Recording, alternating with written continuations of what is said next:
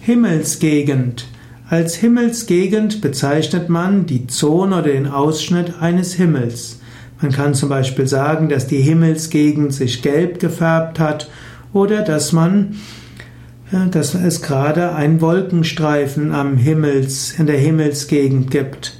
Himmelsgegend ist auch die Himmelsrichtung. So kann man sagen, dass es die verschiedenen Himmelsgegenden gibt, die verschiedenen Himmelsrichtungen. Himmelsgegend ist auch die Übersetzung von Sanskrit-Begriffen. Ich schaue gerade mal nach. Himmelsgegend. Sanskrit heißt zum Beispiel Dimukha oder Asha oder Disha. Und im Yoga wie auch in Vastu haben die verschiedenen Himmelsgegenden eine besondere Bedeutung. Hm.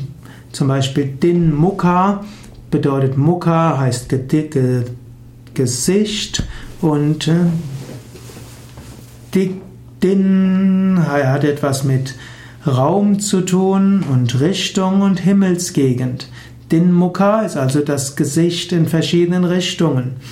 Und so gibt es zum Beispiel, gelten Norden und Osten als besonders äh, gute Himmelsgegenden, zu denen ein Haus offen sein sollte und äh, in welche Richtungen man auch meditieren kann und wo man Gott besonders erfahren kann.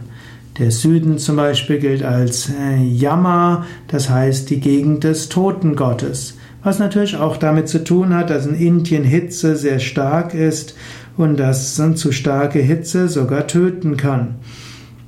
Ja, so gibt es also verschiedene Himmelsgegenden und es gibt auch die sogenannten Dikpalas, das heißt diejenigen, die Götter der Himmelsgegenden und die Beschützer der verschiedenen Himmelsgegenden.